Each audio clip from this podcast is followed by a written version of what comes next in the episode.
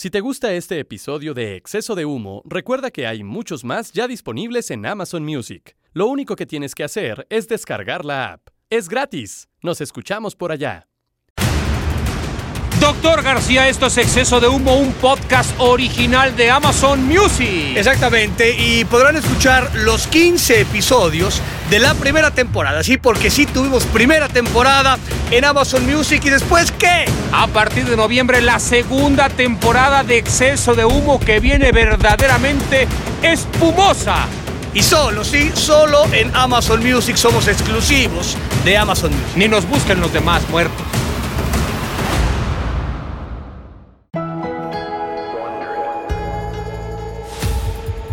Hola otra vez. Estás a punto de entrar en las entrañas del podcast del que todo el mundo habla. Famosos de norte a sur y de este a oeste. Los farsantes con gloria, a quienes el universo conoce como el Deus Martinoli y el Dr. García están listos para entregarnos su arte y su talento en esta producción original Amazon Music. No es por presumir, pero el humo de hoy no lo avienta ni el camión más viejo de la ruta que me digas.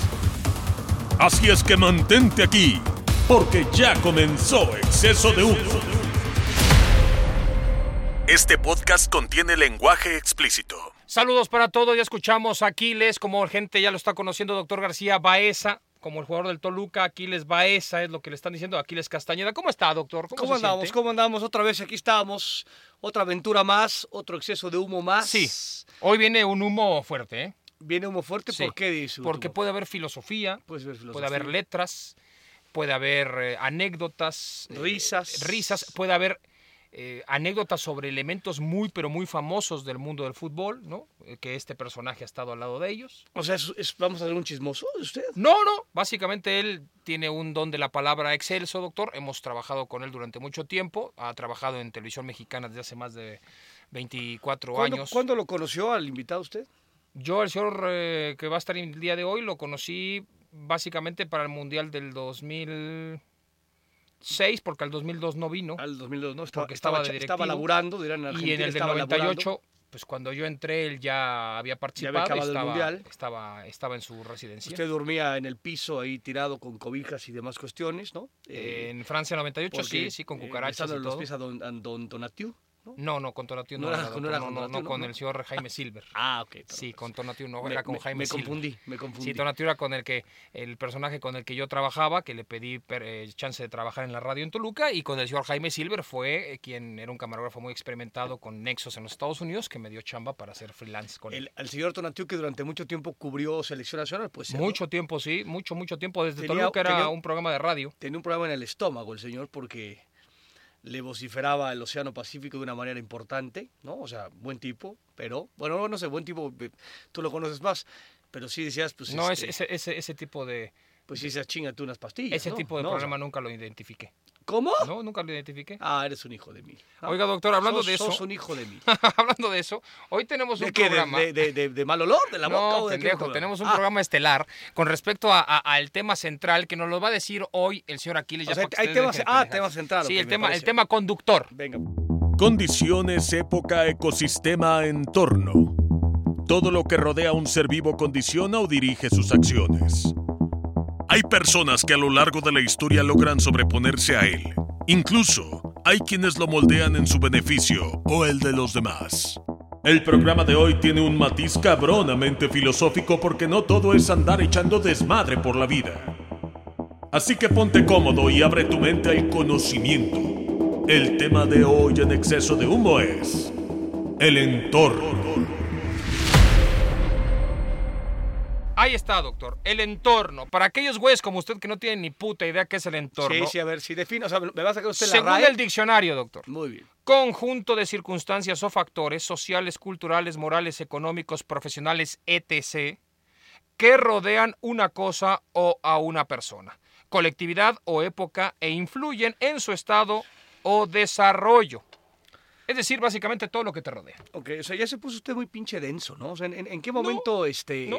quedamos ya de ser tan pinches profundos? Por ejemplo, Le voy a contar rápido una anécdota para que vayamos estableciendo. para dar ¿no? contexto, Sí, contexto yo, a yo- asunto. yo leí alguna ocasión en la revista El Gráfico eh, de Buenos Aires a aquel mítico guardameta que durante mucho tiempo después fue incluso auxiliar técnico del Cholo Simeón en Atlético de Madrid. Hablamos del Mono Burgos. Mono Burgos. Germán Burgos. Que aparte eh, se decía que iba a dirigir algún equipo en España y tal. Y Está en se ha eso, está en sus un poco pininos. esa parte, ¿no? Eh, Hay que esperar. Se acaba hace no mucho tiempo de... de- Y pues de- se chingó varios años con, ¿no? Siendo auxiliar Sí, de, de, sí. digo, Era, era el, el lado ameno, pero también a la vez medio brusco del Simeone. Simeone es un tipo mucho más seco, no tiene mucho contacto con el futbolista, y el otro, eh, eh, Burgos, sí tiene fama de, de dicharachero, es rock and rollero, le gusta mucho el rock. ¿Qué, ¿Y qué contaba el señor? Él contó que, por ejemplo, cuando jugaba en River Plate, también se hizo famoso porque se comió un gol de media cancha de Chilabert y cosas por el estilo. Eh, fue seleccionado de la Argentina, jugó mucho tiempo en River, anduvo por, por España también, jugó en el Atlético de Madrid. Había una publicidad muy famosa de él cuando regresan de segunda división el Atlético de Madrid, que él sale de una coladera en plena eh, Gran Vía de Madrid, saca la cabeza y dice, volvimos, ¿no? O sea, cuando regresaron del, del- del ascenso De el la Atlético. ¿no? Propiamente, sí. Y entonces, rápidamente lo que contaba el señor eh, eh, Burgos es que él, siendo un grandísimo fanático de los Rolling Stones, los Rolling Stones para él son como, pues güey, su alma mater, lo mejor que le ha pasado en la vida, sus ídolos absolutos, Mick Jagger lo tiene como si fuera el Santo Padre. Y a partir de ahí, eh, un día los Rolling Stones tocan en la cancha de River. Y entonces ahí 60 mil personas en la tribuna, 70 mil tal, y a él le toca incluso siendo jugador del club, le dicen, oye, si quieres llégate una hora antes, tenemos backstage, puedes ir a ver todo lo que rodea el escenario, todo cómo montan las cosas, llégate antes, incluso podemos ir a que te saques una foto, pues con la banda, güey, ¿no? Y con el Short Jagger, que pues, para ti es tu chilaquil O'Neal, ¿no? Entonces dijo, güey, pues va, va, va, va, está emocionadísimo el cabrón, dice que cuando se acerca a, a la zona en donde estaba, digamos, el vestidor, vestuario, camerino de estas estrellas, entre ellas la de Mick Jagger, que cuando le van a tocar la puerta con cinco guarúes que dicen, ah, ¿qué sé, Germán? Que va a poder pasar, Germán. El güey se frena y dice, no, no, no quiero. ¿Por qué, güey? Ya te abrimos todo lo que es más difícil. Acceder a la puerta de Mick Jagger y poder platicar o por lo menos pedir una foto, güey. Y que Mick Jagger sabía que venía el monoburgo. Seguro, seguro, le habrán avisado, Oye, güey. un personaje de esta manufactura, tal, tal, tal. Igual no lo conoces, pero Sí, es el portero aquí, Sí, juega en la selección y, pues, Es, un tipo este, y honorable, ejemplar y tal. ¿no? Entonces, más allá de Y- cómo esté Mick Jagger. Y dice el entonces el mono o sea, dijo, no voy. en ese momento dijo, no, O sea, no, no, no puedo, mejor me voy a ver el concierto. Oye, cabrón, pero no- después ya no vas a poder, no, ya no quiero verlo. ¿Por qué? Dice, lo tengo tan, agra- tan alto a Mick Jagger, tan arriba en el pinche pedestal, que yo no sé con qué me voy a encontrar después de que abramos la puerta. Con un tipo serio, con un tipo amable, con un tipo completamente enloquecido, con un tipo grosero, con un tipo afable, con un... No lo sé. Y como puede haber un 50% de posibilidades de que me encuentre todo lo negativo, prefiero no verlo, porque no quiero que se me baje del pedestal esta figura. A partir de ahí, el Mono Burgos pues nunca pudo conocer a Mick Jagger y nunca supo si le iba a ir bien o mal. Pero tenía este recelo y esta duda de, cabrón, llega este güey, está medio encabronado, se pasó de copas, bien no sé qué, y de pronto te hace una pinche ¿y este qué hace aquí este muerto? Que se salga o- o te escupe, te pisotea. Y entonces él no quiso saber eso. Y por consecuencia, a pesar de que el entorno se le abrió, que a veces lo más complicado de todo es tratar de llegar a los personajes, porque también hay una teoría, doctor.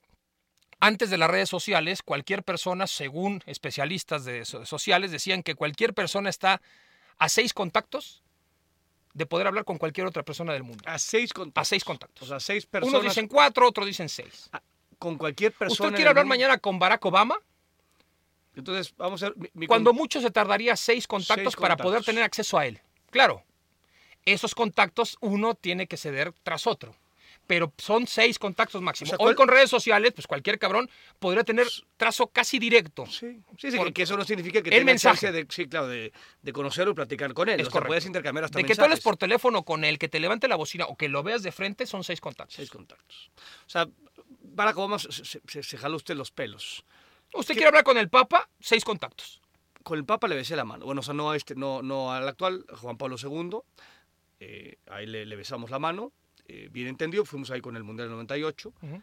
Este, ¿No te No, chingaste el 98, anillo? 99. ¿No te chingaste el anillo cuando besaste la No, mano? no, no, no, creo que fue Cuauhtémoc Blanco. Ah. ¿no? Coque Blanco sí dijo, pues, ¿Es el anillo del pescador? Preste, preste para allá. Es correcto. No, no, Sí. estuvo- o sea, digo, le, le besamos la mano y tal, o sea, estuvo, güey, estuvo hay, hay una película la en la de mm, estos animales, ¿cómo se llama la, la película de los, eh, de, de los animales del zoológico cuando está... El, del- el, el- el libro de la selva. No, no, no, güey. no, no. Que tienen varias películas que son eh, de, de un circo, Macías. ¿Cómo se llama la película? Que tiene varias. O sea, Madagascar, Madagascar. Ah, Dios- en Dios- Madagascar. Pero aparte, Dios con la pinche explicación.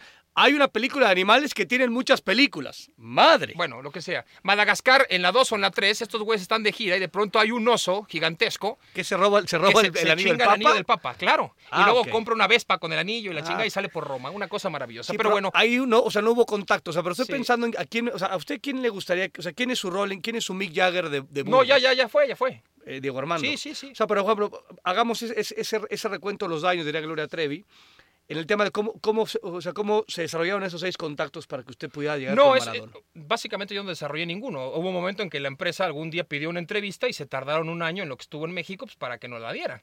A partir de ahí, pues no sé cuántos Ah, contactos pues es que llegaron. no, no está usted haciendo sus pinches, o sea, no está, no está usted científicamente comprobando su tesis de No, los es que yo no le estoy comprobando nada, le estoy explicando lo que dicen los especialistas, a mí me vale madre. Pero, por ejemplo, ya le dije, las redes sociales hoy cierran todo. O sea, hoy la red social, un cabrón directamente que te odia, te insulta di- directo o te alaba. Pero en una. Ya que luego si tú quieres responder o no, es otra cosa. Pero ya se, se, se, hay un corta ese contacto más tema. directo. sí. Cuando no existía esto en donde todo el mundo puede opinar sobre una red, porque luego también estaba este tema de ¿por qué la red anda bloqueando gente y por qué censura? Básicamente la misma red que te dio la oportunidad de que te expresaras de lo que se te cante en los huevos y reclamarle a un arquitecto o maestro en arquitectura cualquier pendejada tuya, este, es el mismo que pues, si te pasas de rosca alguna vez te No, no, no, pues, digo, hay reglas, es iniciativa privada, no es un Claro, tema es una gubernamental.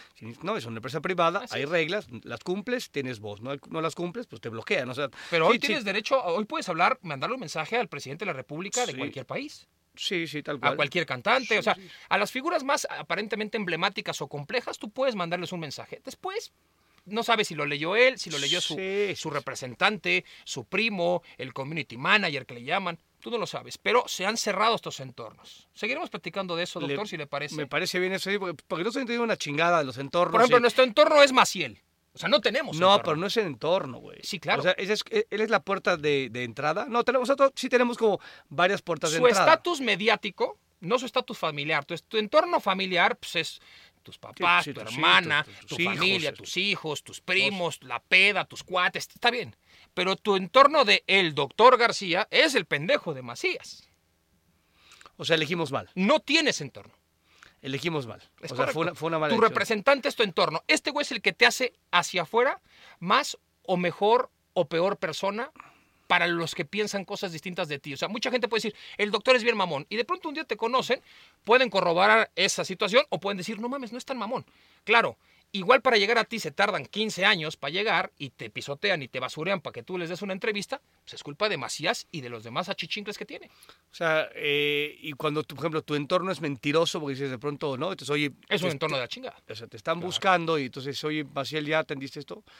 No, pero pues, o sea, eh, estoy de acuerdo. O sea, tenía que cercenar mi entorno, dice usted. Tenía No. que cortar mi entorno. Podría pensarlo mejor. O sea, en mi época de, de futbolista era José Manuel Sanz. mi Ese era o sea, digamos, entorno. era mi... este, ¿Sí?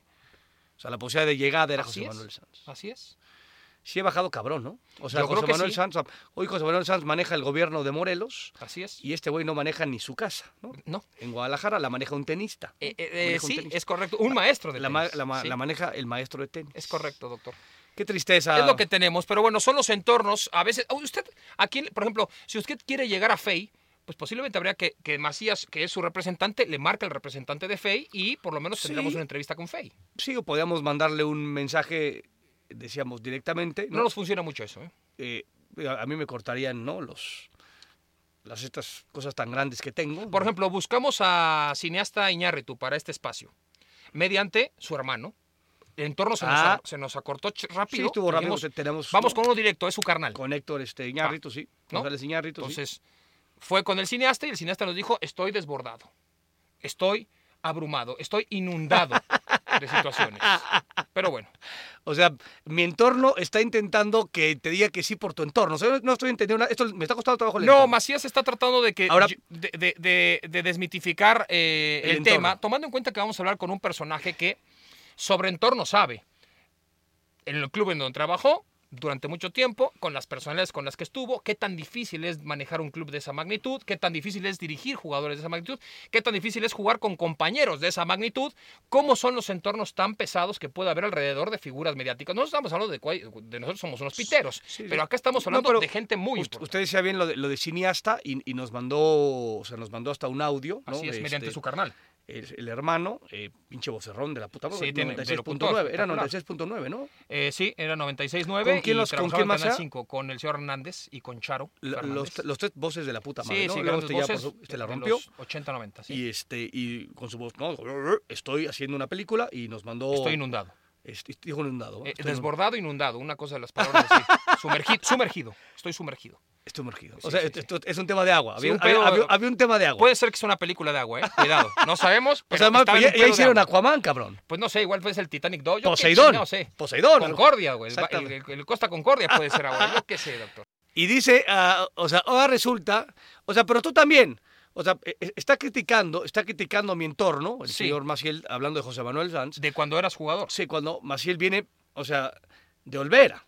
O sea, tú eres el hijo putativo de Olvera. Ah, no sabía. O ¿estuvo sea, Olvera es un Olvera? representante de futbolistas Ah, que trabaja en México y en varios sitios. sí. eh, perversón, porque aparte eh, tengo la maldita mala fortuna de que somos eh, papás de la, de la misma escuela, de nuestros hijos. Sí. Es más, nos tocó viajar ahí a, a Papijos, este campamento que vas con los hijos y tal, ¿no? Y, este, Maciel, tú, tú ¿no? Mamá- mamabas teta de ahí. O sea que esta parte de gobá, gobá, pues, tú no puedes opinar, güey. O sea, tú eres, estás tan corrupto, tan oscuro, ¿no? Como tú. El Así representante más bueno mató a su madre, diría el doctor. El Eso le aplicaba a, a los enanos, ¿no? Sí, pero ahora decían que el enano más bueno había representante. matado a su madre, ahora Sí. es el representante más bueno el mató a su representante a veces que forma parte directa del entorno de alguna figura pública termina siendo a veces mucho más mamón y creído y se traga el personaje del güey que representa. Sí, sí. Sí, y que luego, o sea, y que hay de todo tipo, ¿no? Pero yo, yo no sé aquí en México, eh, o sí es en México, que yo conocí varios, es. Acaba siendo de pronto el, el amigo, así fue Maciel, güey. O sea, Maciel se los metió como la humedad y, acabó siendo el pinche mamarracho este que es tu cuate y tal. O sea, yo es más, yo intento recordar en qué momento este güey y yo quedamos en que este iba a fungir como mi Sí, entorno, como, sí, sí, como mi escudero. Pero de pronto hay, hay representantes en México que son más incultos, que tienen menos mundo, ¿no? Sí. Que el personaje en cuestión, que aparte digo, el, el futbolista no es que sea un tipo culto, porque hay muchos que no le pegan a los libros, Pero hay otros que sí- Pero sí, sí, son o la sea, pero- el simple sí, hecho de- hay de todo. de que, via- de que viajas y este y, y escuchas de pronto a entrenador y a directivos y tal, o sea, de alguna manera tienes un poquito, ¿no? Digamos, de, de bagaje por, por la profesión, no, no, porque tú te lo provoques, sino porque la profesión misma te lleva, digamos, a, a lugares y a viajar y a, enfrentarte a, cuestiones que dices, puta, pues, y, y a cierta edad. Entonces, pero pronto el- ese entorno, es, esa primera puerta, tiene mucho menos argumentos que el, que el jugador como tal, güey, Que, es. es, que eso, eso es lo que se vuelve realmente terrible. Y luego tienes otros entornos, porque ese es el que te representa y maneja la plata. Están los otros que no manejan nada, sino que te quitan la plata. Que eso es peor. Es O decir, sea, los los, del- vividores, Sí, sí. sí, que es los aduladores. esta parte de rémoras. que ¿no? está cabrón. Yo, por ejemplo, tengo una anécdota. En, yo era reportero año 97 con el señor Silver, ahora que lo mencionábamos. Un día me dice, oye, güey, me están pidiendo del canal 22 de Los Ángeles que vayamos a Tucson, en Arizona. Era primavera. Dije, ok, perfecto, ¿qué vamos a hacer? Vamos a entrevistar a Samuel Sosa de los Cachorros de Chicago. No Y me dije, ¿y jodas. ese güey quién es? ¿A Sammy? cabrón?" Sí, pero para, para explicarlo bien. Samuel Sosa en ese entonces no era todavía conocido como Sammy. O sea, ¿en qué, qué años estamos No, hablando? estamos hablando del 96, O 97. sea, por to- ahí. no le ponía todavía corcho a su No, bat, o ya le ponía, cor- no. ya le había puesto había corcho. operado, ah, no, nada. ok, No, no, a ver, le explico. Pues yo voy a ver, nunca en mi vida había ido a un entrenamiento de béisbol jamás, y mucho menos a un spring training que le llaman, y pues, pues, ahí vamos a Tucson, un lugar mm, limpio, adecuado, una ciudad muy, muy americana, muy estandarizada y tal. Sí, sí, de como pronto típica, vamos típica americana. típica americana, un lugar muy expandido, varios campos de béisbol, lanzamientos, algunos batazos, elongaciones, no muy intenso, pero pues ahí los estás viendo, es un, es un juego que, tiene- que, que aplica como cualquier otra cosa, mucha técnica, mucha destreza, tú lo sabes, ¿no? En fin.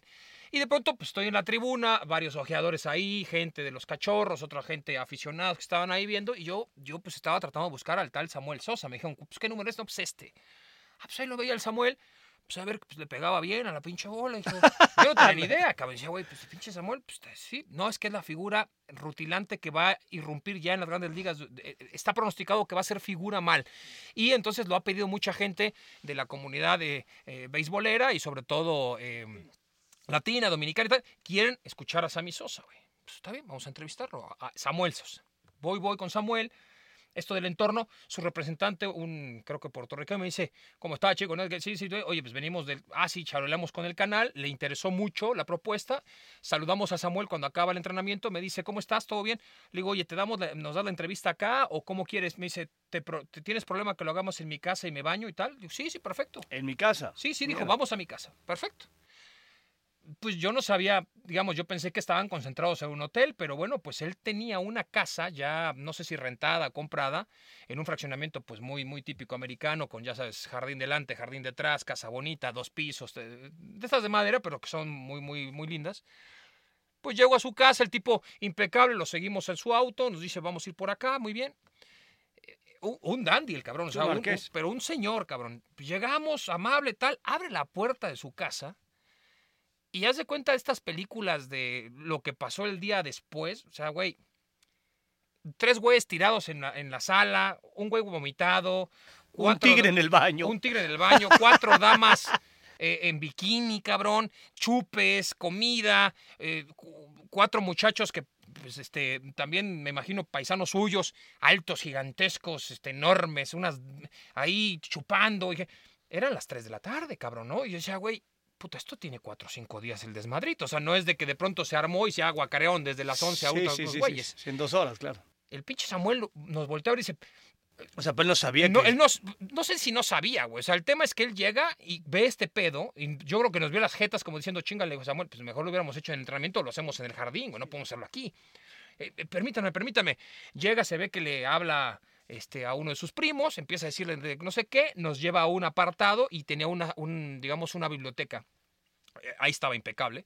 Hicimos la entrevista en la biblioteca, bajaron la pinche música, que era salsa y tal, y dijeron, güey, paren la pinche fiesta eh, a él se le caía la cara de vergüenza de que a- a- hubiéramos visto esa escena tan, no te digo fuerte, pero tan distinta de cómo él se viene manejando y llegas y entonces están... No, ahorita te, te estoy llevando yo a mi casa. O sea, Seguro. es, un tema... te él lo propuso, güey. sí, Nosotros claro. que chingado, ¿no? Pues tú llévanos. Él pensó que la cosa estaba tranquila, quizá no se iba a... a- quizá no habrá ido dos días seguidos a su casa, yo qué sé. El tema es que era un desmadre, cagoteó a su primo, dijo que eran cuates suyos que habían venido de, de Dominicana, que un, un desmadre. Y entonces ahí luego te empiezas a dar cuenta de cómo el entorno también aprovecha de las bondades que genera el tipo que sí está sacando la cabeza por todos y de ahí te cuelgas y te clavas y lo rasguñas y lo jalas y dices, tú tienes la plata, tú pones el todo y nosotros hacemos la pinche fiesta. Y pero tú chingale, papi, porque si te distraes, pues perdemos todas las, Toda las esta parte. bondades, ¿no? Sí, que aparte habla- hablabas de- del primo, o sea, que tiene que ver con, con familia y luego con Sí. no familia, ¿no? Estos Sí. este, amigos. Y, y, y le pasa a boxeadores importantes, a- ¿no? Eh, No quiere decir que el primo sea una mala influencia. En ese momento estaba aprovechando de forma, me parece ya exagerada, sobre todo porque este, este muchacho está llevando gente a su casa. Quizá no les avisó, quizá, yo no sé, ¿no? No limpiaron, les faltó sí, comunicación. sí, sí, Y no es, una- y no es un tema moralinos aquí, ¿no? No, Que cada no, quien, a mí, digamos, por mí, que cada si quien- están encuerados es su pedo. Con su cola y su. El- tema su fue la cara de él. Yo creo que la cara que hicimos nosotros como de, güey, aquí no podemos, no mames, no te queremos quemar. El otro güey dijo, no me es chingues, te- yo te traje aquí en vez de darte en el entrenamiento y ve nada más la cagada que, es esto. Eh, entonces, digamos, esto pasa, ha pasado, seguirá pasando, Pasando, sí, pasará por los siglos de los siglos, gente que es más o menos profesional, que su entorno también lo jala, porque al final también el entorno son los cuates. O sea, hay un momento que un cuate tuyo de conveniencia o de toda la vida te dice, pues vente, salte de la concentración y vamos a echar desmadre. Pasa, Sí, pasó y pasará. Pero bueno, son los entornos que se manejan. Sí, que, que- que, eh, entre otras, entre más educado, más cultura tengas, ¿no? O sea, puede- o sea, está claro que eso no se puede evitar. Decíamos, de pronto, y, y- y alguna vez nos pasó, guardado proporciones, te subes a un ladrillo y te sientes the king of the world, cabrón. Sí, sí, como mareas DiCaprio, ¿no? bastante, sí. Es, es una realidad. Y, y me parece que, que, que tienes que pasar por ahí, ¿no? O sea, no, no, no podrías no pasar por esa situación porque entonces el aprendizaje no, no sería, no sé si el adecuado, pero no tendrías esos pequeños raspones o cicatrices que pues dices, güey, es así, el camino es así, o sea, no le puedo, no puedo estar dándole vueltas a la glorieta siete veces y salvándome como tal, tienes que atascarte y, en- y entender que, pues, que, que esa madre, güey, dura, ya lo dirá nuestro Cuauhtémoc Blanco, de mi fe la dura 10 segundos y no pasa, o sea, se quedan los que realmente deben quedarse y deben Sí. estar siempre, ¿no? Cuando, cuando, cuando se va la lana y se va tal, güey, pues, desaparecen todos como, como ratas. Eso es, Te quedas muy solo. eso es más que evidente como tanto. Si, si siempre te quedas con los mismos, y- pero que es válido, digamos, es, es, es válido esta parte de, este, ¿no? Decir, puta, pues ahora sí puedo y puedo Hay generar. bonanza, aprovecho. El, el- el- el tema es tratar de ir encontrando, como en cualquier cosa de la vida, ligeramente, ojalá lo más pronto posible tú te des cuenta, sobre todo tú Sí, o gente sí. muy, muy centrada, encontrar un justo medio, ¿no? O sea, no, no, no hay que ser como que el que no hace nada, pero tampoco ser el que permito que se desborde el pedo y, y hay una Sí. distracción. Porque Samuel Sosa, a pesar eh, de, al otro año fue Sammy, o sea, al otro año No, la- con todo. la rompió. En esa temporada Sí, irrumpió sí, en el béisbol de las grandes ligas y así hubiera en su casa un cabaret y un casino, un búfalo, el güey o sea. estaba concentrado en su pedo. Sí, sí, hizo bien su chamba. Sí, sí, o sea, uno, uno no te exime del otro, digamos, y aparte hay tiempos y, y, y momentos. Y es, es, es, es complicado, ¿no? Eh, y, y tiene que ver, hablando de futbolistas mexicanos, este, donde la- la- reciben una presión brutal, inclusive de los papás porque, o, de, o de los amigos y tal, donde apuestan eh, que a este güey le vaya bien. de- Deja tú ya para que podamos tener, güey, este, cuatro chavas en, en alberca de la casa. de- No, no, no, Para, para- comer, sí, cabrón. para ¿no? O sea, de alguna manera, para acabar los estudios. O sea, ya, ya, ya no te digo ya segunda o tercera instancia. Entonces, de pronto, los, no, los, los pobres chavos, este,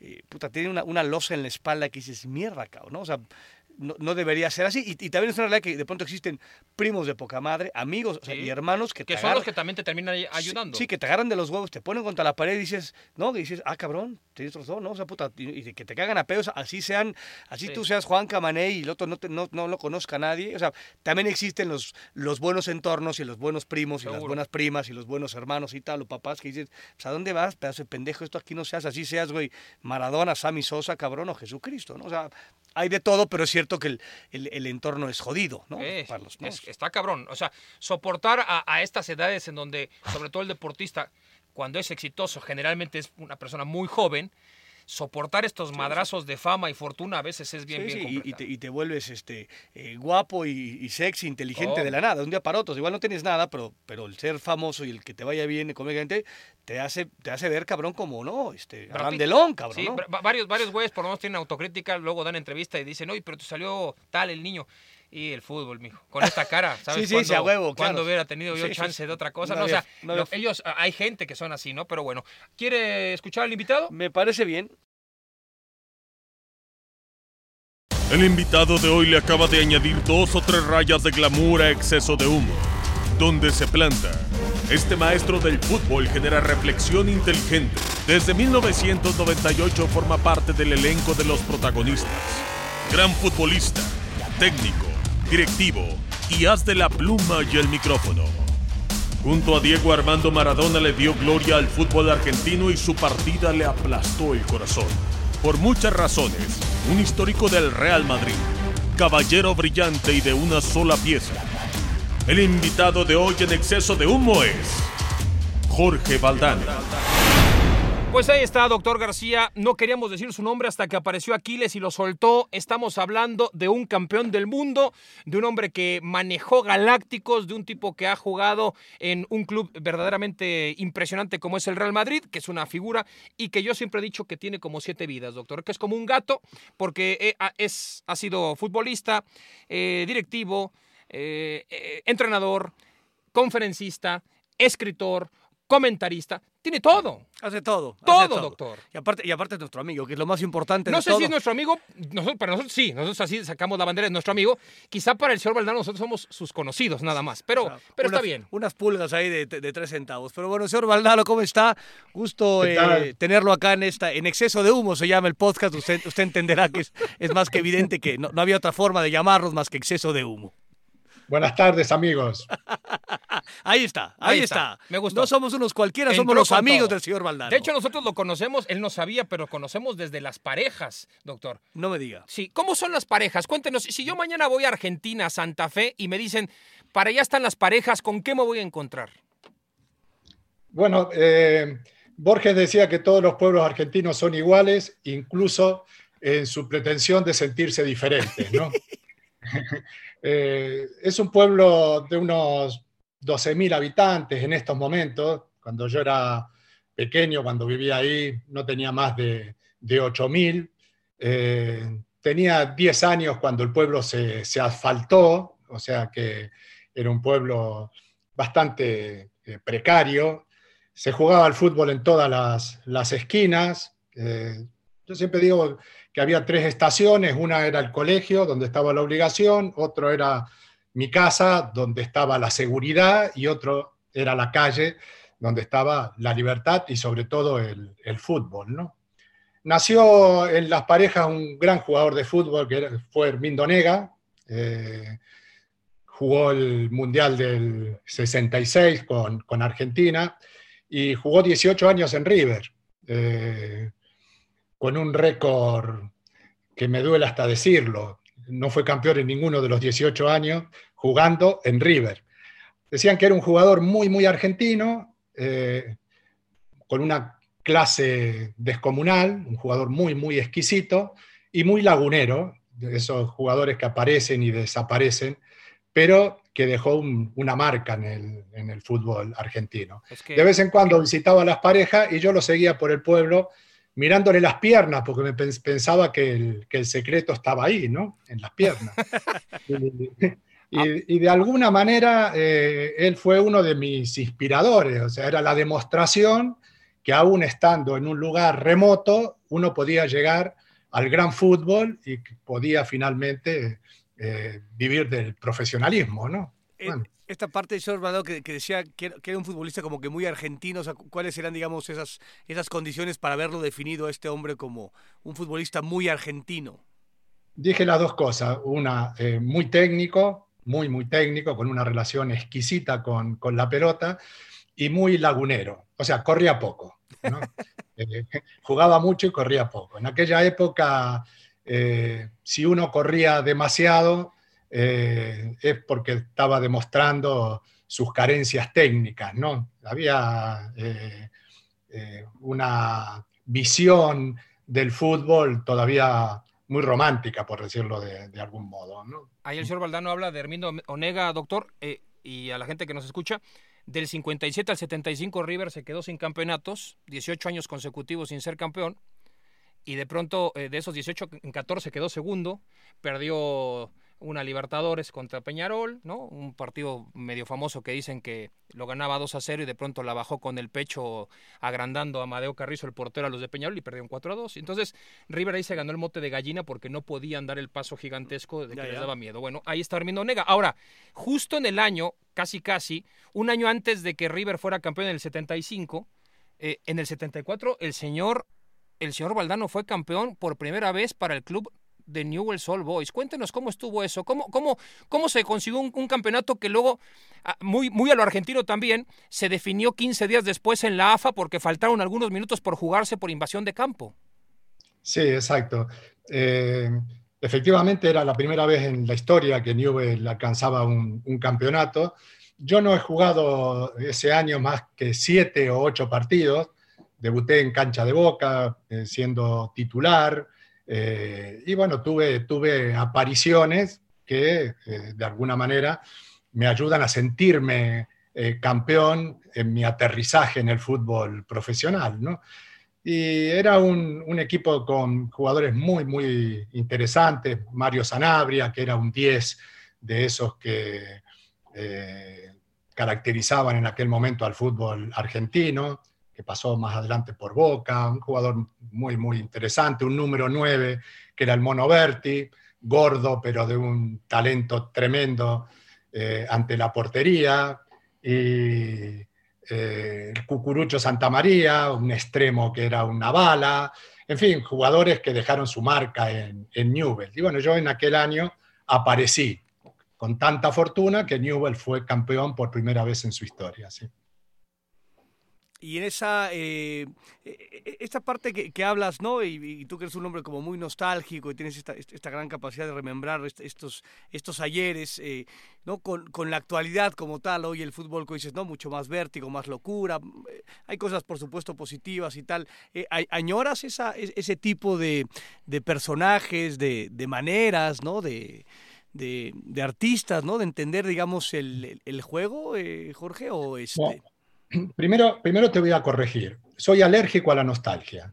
Para mí la vida está ahí adelante. ¿no? Pero eh, si me preguntan, eh, tengo una memoria bastante buena y soy capaz de, revivir aquellas sensaciones. ¿no? Pero sí, era, era un, momento en donde para sentirse gran jugador eh, había que respetar determinadas eh, leyendas que daban vuelta tanto a nivel de pueblo como a nivel profesional. ¿no? Por ejemplo, yo al, Mono Berti un día, el día de mi debut, le di la pelota a medio metro suyo, no hizo nada por, por alcanzarla y me dijo, nene, al pie, y si no, dedícate a otra cosa. esas cosas eh, ocurrían eh, diariamente, ¿no? Nosotros los martes dábamos eh, tres vueltas al hipódromo de la ciudad de Rosario eh, y en eso consistía el, entrenamiento. Las cuatro figuras del equipo eh, salían, cuando dábamos la primera curva, los esperaba un taxi, se subían arriba un taxi y no solamente daban la vuelta al hipódromo en taxi, sino que nos iban, nos iban gritando a los que corríamos corran burros, que si no corren no pueden jugar al fútbol. Porque, y uno que corría eh, a toda velocidad soñaba algún día con subirse a ese taxi. ¿no? pues es, la, la, fuerza de, de, los grandes jugadores y el poder de emulación que provoca. Eh, ¿Alguna vez se subió al taxi y le gritó burros a los demás? no, mira, eh, Hace, hace no mucho tiempo tuve una, una satisfacción eh, en una entrevista del Mono Berti al diario La Capital de, Rosario, en donde 20 años después dijo, al final el vivo era Valdano, el que no se subía al taxi. Seguro. Ahora, usted no se subió al taxi, se subió al avión porque en tres años en primera en Newell se fue a jugar a, a, España. ¿Cómo fue eso? A los 20 años llegar a España y aparte en aquella época. Sí, 19 eh, años, ni siquiera 20 años. Me habían pasado muchas cosas grandes. Eh, había sido campeón del mundo con la selección juvenil argentina, además metiendo el gol consagratorio, 1 a 0 en la final contra, contra Francia. Había debutado en la selección mayor, metiendo dos goles en, Uruguay. Ese día cuéntenos, cuéntenos lo de Uruguay rápido, porque íbamos a llegar a ese punto, pero cuéntenos cómo fue el viaje a Uruguay, cómo lo llamaron y luego el tema este de, de la fotografía con Menotti que nunca se hizo al final. Ah, no, no se hizo, ¿no? Bueno, eh, efectivamente renunciaron jugadores de River o de Boca. En aquel momento ir a la, a la selección no era una cuestión de, prestigio. Eh, me llamaron de urgencia. Eh, yo estaba en Rosario, tomé un tren, viajé toda la noche. Me acuerdo además en el tren unos asientos de maderas insufribles, no se podía ni dormir ni estar sentado demasiado tiempo. Llegué a, Buenos Aires, me fui directamente al aeropuerto, de ahí a Uruguay, y salí en el banco de, suplente.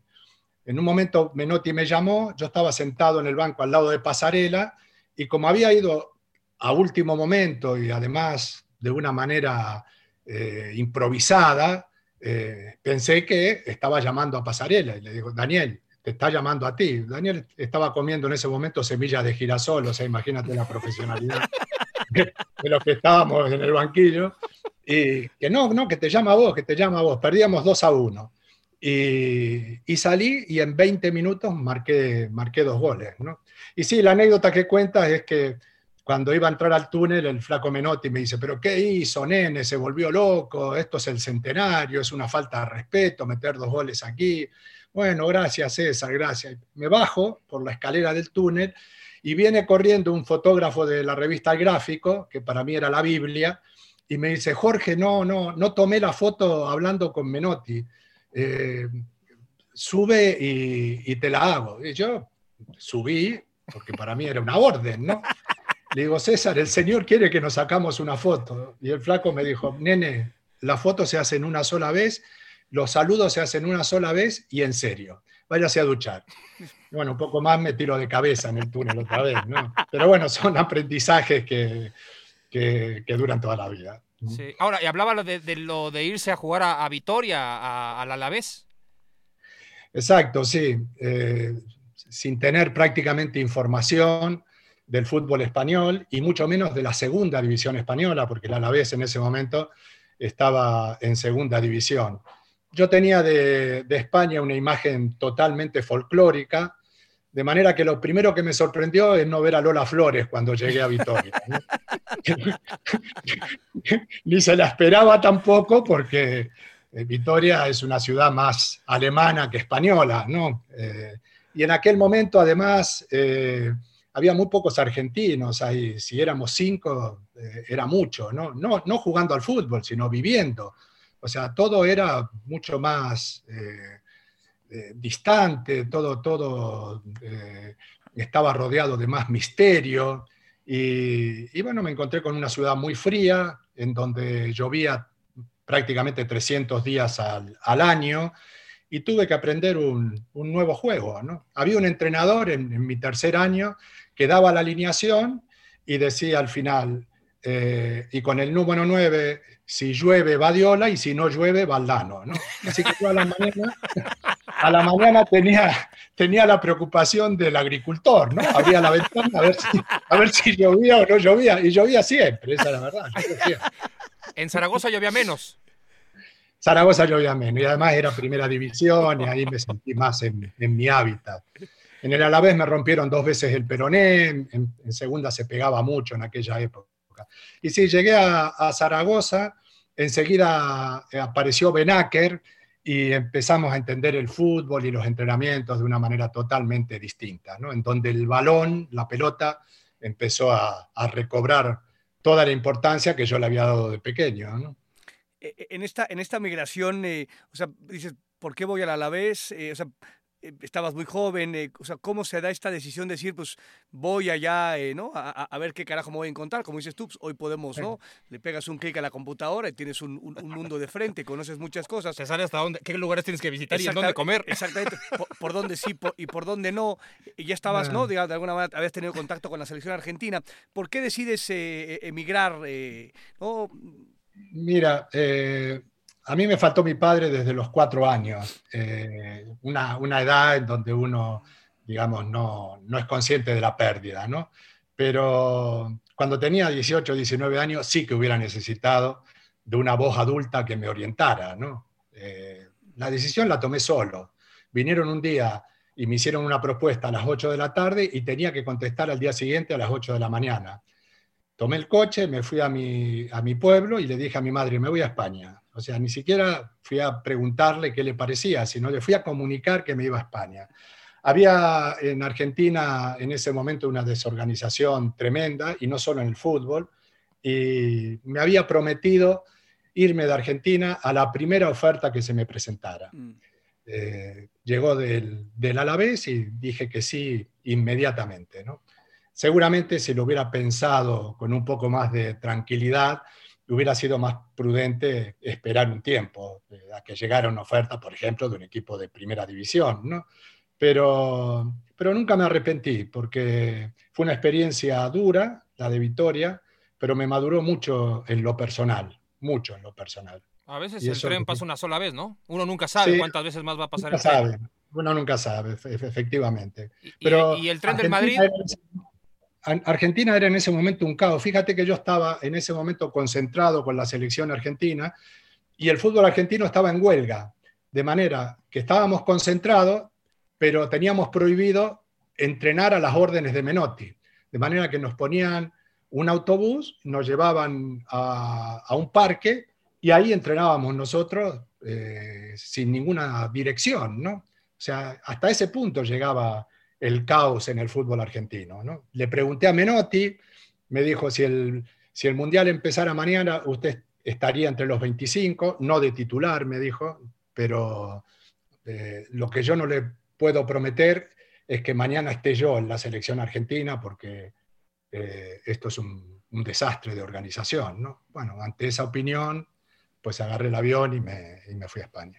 Ahora, lo, bien que habrá jugado usted en el Zaragoza para que de pronto un equipo como el Madrid, con límite de extranjeros, le termine contratando, ¿no? Sí, eh, fui el primer jugador que se quedó libre en, España y, sí, fue, fue eh, un momento en donde no era fácil encontrar lugar como extranjero. El Madrid tenía a Stielic en este momento y yo llegué como segundo extranjero. Al año siguiente, con la llegada de Hugo Sánchez, el que se tuvo que ir fue, fue Stielic. ¿no? Mm. No era, no, era, fácil en ese momento encontrar acomodo. Ahora, y la quinta del buitre y toda esta historia, e, era un equipo que por lo menos de cabotaje arrasaba feo, ¿no? Sí, pero fíjate que yo llegué y pensé que, eh, que había llegado en mal momento.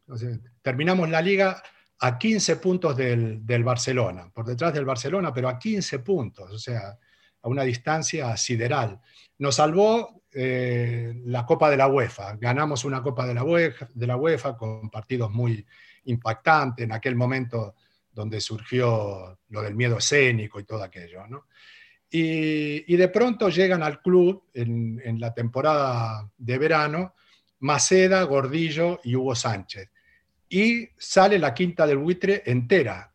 De manera que al año siguiente fuimos campeones y le sacamos 15 puntos al Barcelona. Fíjate la diferencia ¿no? en, una temporada, de terminar 15 puntos atrás a terminar 15 puntos adelante. Y, la, vida en el, Madrid, aparte, bueno, has pasado muchísimo tiempo ahí, ¿no? Como dirigente, como entrenador, eh, eh, como futbolista, eh, figuras. los que no la conocemos, ¿no? Siempre es como un lugar seductor y fascinante y este ¿Cómo es el, Real Madrid?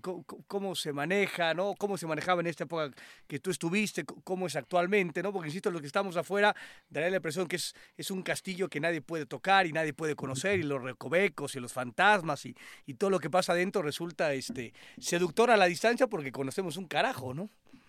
Bueno, porque hay mucha leyenda alrededor del, del, club. Sin embargo, cuando a mí me tocó llegar en la vieja ciudad deportiva del Real Madrid, todo resultaba más familiar. Había una cafetería y ahí desayunábamos cada uno lo que se le daba la gana, eh, y además un desayuno que había que pagar, no como ahora que tiene cinco nutricionistas, eh, seis cocineros, eh, no, hay, no, hay, un, un, terrón de azúcar a 10 kilómetros a la distancia. En aquel momento todo era más improvisado, digamos. ¿no? En el, en, el restaurante había 30 jubilados que iban ahí a pasar la mañana mientras veían los, entrenamientos. Y el equipo estaba formado por gente que llevaba 10 años en el club. De manera que de una manera espontánea y casi casual terminaba por entrarte eh, los valores del Real Madrid. ¿no? Uno por encima de todo, había que ganar, porque si no ganabas eh, había crisis, o sea, aquello se convertía en un infierno. ¿no? Y eso, bueno, te daba un plus de competitividad muy, muy importante, ¿no? Muy claro. Nosotros en, en, México, señor Valdano, a diferencia de lo que pasa en otros países, o por ejemplo en Argentina, en donde antes de la llegada de, de, Messi al, al, parámetro internacional, pues Maradona era prácticamente una unanimidad en el futbolero, ¿no? en el fanático, en el hincha, en la gente sigue siéndolo para mucha gente y el cariño y tal.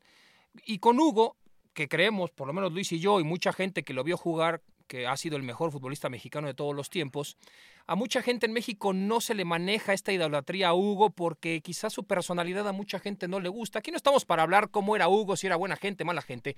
Usted que jugó con él, ¿le puede explicar a nuevas generaciones quién era Hugo Sánchez en la cancha de fútbol?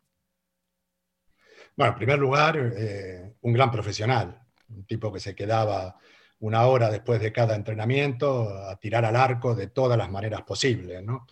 Eh, en segundo lugar, un jugador muy, muy inteligente, clásico 9, que convenía ver desde detrás de la portería para robarle cosas, sobre todo de, desmarques, porque se movía muy bien sin, la pelota. Y luego, como personaje, eh, fue de alguna manera un pionero, ¿no? un, un, un eh, cuando, no, cuando no existía la mercadotecnia. Eh, el hecho de que saliera de los entrenamientos con un secretario detrás que iba repartiendo fotos, no, no nos producía a los demás eh, un impacto, ¿no? una, una, extrañeza, pero bueno, lo que demostró es que era un adelantado a, a su tiempo en cuestiones de, de, marketing. ¿no? Pero luego tenía una relación con el gol maravillosa, le pegaba muy bien a la pelota, era muy simple jugando, muy simple, pero hacer simple lo complejo, hacer simple el gol, es un, gran mérito. Era un, enorme jugador, no de nivel maradoniano, eh, pero, pero un, jugador que, de esos que marcan una época. ¿no?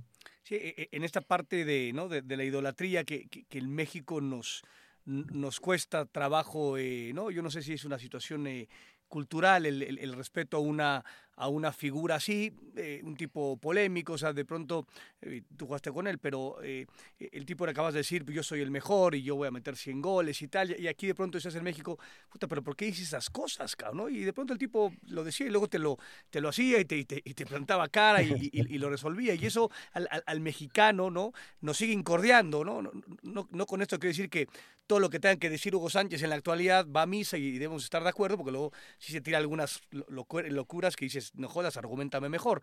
Pero si hay un tema bien complicado de entender esta parte de, de, idolatría, ¿no? En, eh, en, relación al mexicano y bueno, al argentino y, al español. A Hugo le, le costó esa parte. Es el mejor futbolista de, nuestra, de nuestro país, lejos, ¿no? Junto con Rafa Márquez, pero para mí todavía por encima de Rafa Márquez, eh, por sencillamente la, la, dificultad de la posición.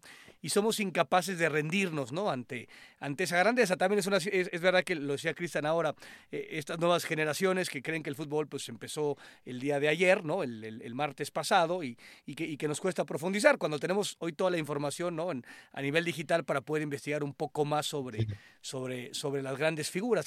Nos cuesta trabajo y, es, y a veces es complicado entenderla. Lo digo Sánchez, que, que tú lo tuviste de jugador y, y yo también lo tuve como compañero y dices, no chingues, ¿no? O sea, sí tenía algunas cosas que quería realmente reventarle los, los tobillos, ¿no? Con, eh, con, todo, con todas las partes del cuerpo, pero que el tipo lograba esa, esa locura de, ídolo o de figura que, que, sobre todo en México no se da, porque igual eh, en Argentina, este, en, ¿no? En, en, otras partes del mundo, Brasil y tal, estos locos y cracks y tal, siempre ha habido, ¿no? O, surgen cada ciertos años.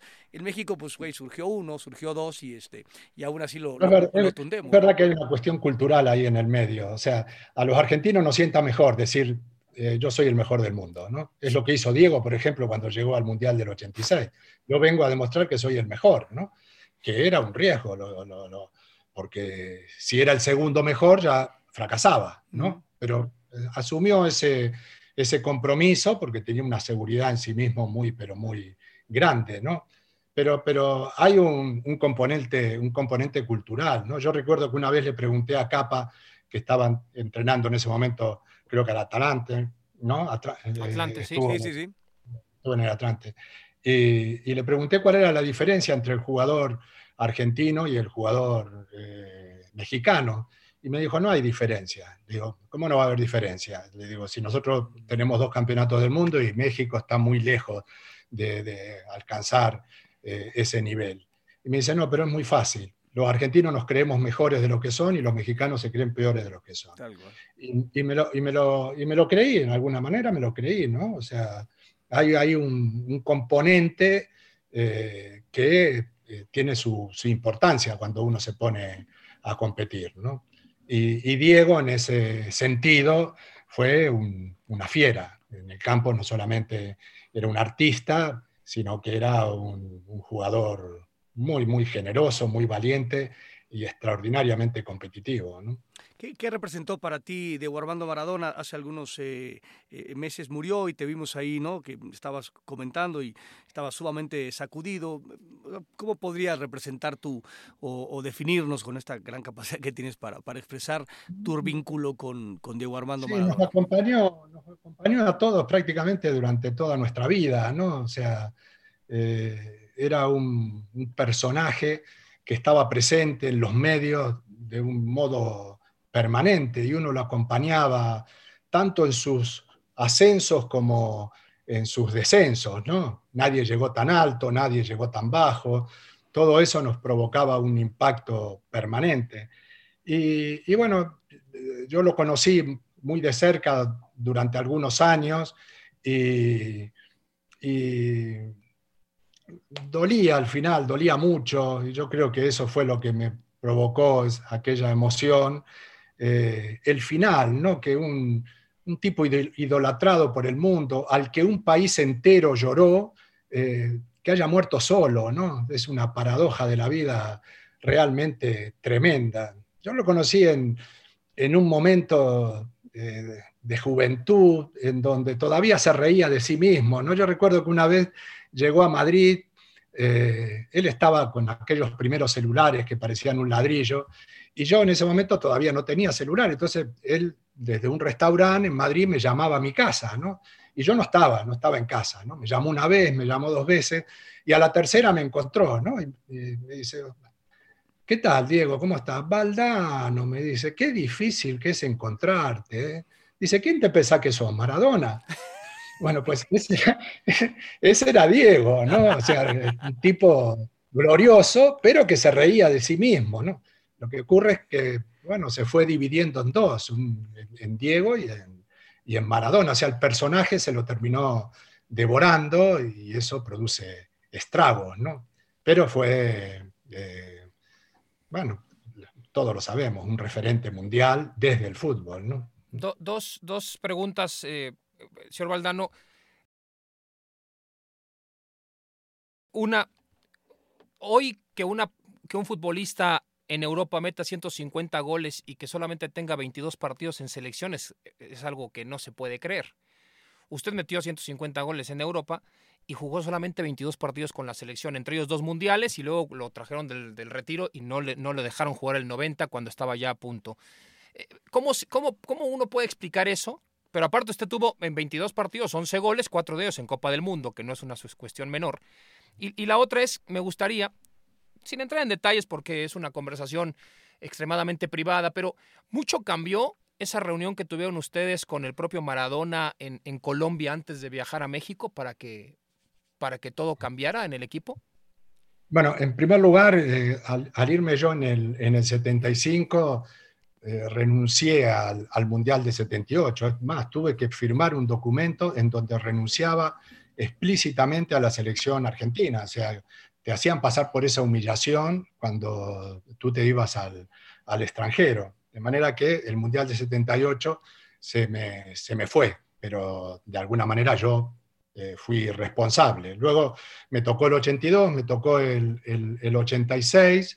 Eh, hay que tener en cuenta eh, que para el 82 no hicieron falta partidos de clasificación, porque Argentina había sido campeón en el, en el 78, y en aquel momento desde Europa solo nos citaban para eh, jugar eh, partidos eh, oficiales, ¿no? o partidos de clasificación o mundiales. Es más, desde el 82 al, al 85, ni Pasarela, ni Maradona, ni yo jugamos ningún partido con la selección argentina. Solo en el 85 jugamos la eliminatoria y en el 86 el, Mundial, ¿no? O sea, solo se iba en situaciones muy especiales, ¿no? Y sí, efectivamente en el 90 también estuve a punto de jugarlo y no, no, una semana antes eh, Bilardo me dijo que no me veía y, y, quedé desvinculado del proyecto, ¿no? Pero sí, jugué dos y les pasé cerca a otros dos mundiales. Pero eso no, eso no cuenta, pasarle cerca no cuenta. Seguro. ¿Y esa reunión de Colombia? Aquella reunión sí que fue, fue muy importante, sí. Fue muy, muy importante porque, eh, digamos que empezó en medio de un conflicto muy, muy grande, pero se dijeron las cosas muy de frente, había gente muy madura en aquel grupo, y eso creo que contribuyó a, a purificarnos, ¿no? A, a unirnos más y a, eh, que desaparecieran desconfianzas que se habían anidado durante bastante tiempo. ¿no? Hay que recordar que eh, Pasarela y, Maradona en ese momento tenían una relación muy tensa, porque Pasarela fue el, el capitán del 78 y Bilardo nombró capitán a Maradona para el 86, pero para eso le tuvo que quitar la cinta a Pasarela. Aquello provocó, eh, bueno, si no un, un, conflicto, sí una distancia entre dos eh, jugadores que tenían una importancia tremenda. Los dos capitanes de, de, los únicos campeonatos del mundo que tiene Argentina. ¿no? Pero, bueno, purificar el ambiente a través de reuniones, eh, digamos, agresivas, difíciles de, gestionar, creo que fue un logro importante del grupo entero. ¿no? ¿Cómo, eh, ¿Cómo le hiciste para, los que somos fanáticos tuyos y, conocemos tu historia y un poco inclusive tu forma de, pensar y, de ser, eh, con César Luis Menotti, ¿no? Una empatía, me parece, en, ideas, en filosofía, y, de pronto, ¿no? Vas y caes en manos o, te toca como comandante en jefe Carlos Salvador Vilardo, ¿no? Con una filosofía totalmente distinta, ¿no? Decía Messi, digo, este Menotti, pues, que este pasaba por el jardín y pisaba las rosas y demás. ¿Cómo hiciste? ¿Qué, esfuerzos tuviste que hacer? Eh, eres un tipo muy inteligente, pero ¿cómo, cómo te, ¿no? te moldeaste para decir, bueno, pues este es Argentina, tengo que jugar por Argentina, una Copa del Mundo, pero está un tipo que, que igual en filosofías pues no somos tan empáticos, ¿no? Así es, digamos, yo fui campeón con, con Bilardo, fui décimo segundo con, con Menotti, pero el campeonato no me movió ni una idea de, de lugar. Yo he seguido siendo menotista, estoy mucho más identificado con esa escuela. Cuando acepté la invitación de, de Bilardo, lo hice afrontando todas las consecuencias. O sea, eh, no, no, llegué eh, a la selección argentina encerrado en mi burbuja, sino aceptando eh, reglas de juego que eran muy distintas a las que yo había soñado eh, y en algunos casos hasta antagónicas a las que yo eh, aspiraba o lo que yo sentía, ¿no? Pero francamente no me, no me costó tanto trabajo porque todo lo que hice en la selección argentina no era muy distinto de lo que hacía en el Real Madrid. O sea, que era un delantero que llegaba al gol con cierta frecuencia, pero que corría como un centrocampista, ¿no? Eso a Bilardo le encantaba. Eh, y, me cambió muy pocas cosas.